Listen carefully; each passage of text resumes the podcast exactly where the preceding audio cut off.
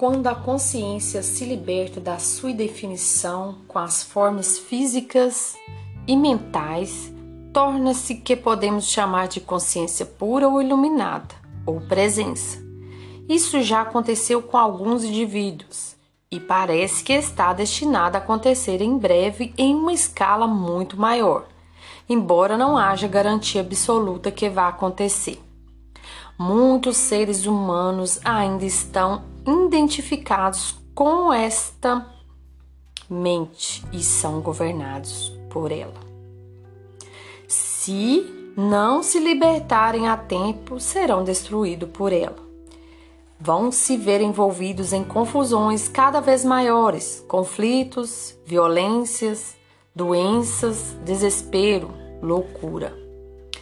A mente se transformou em um navio que naufraga se você não pular, vai naufragar com ele.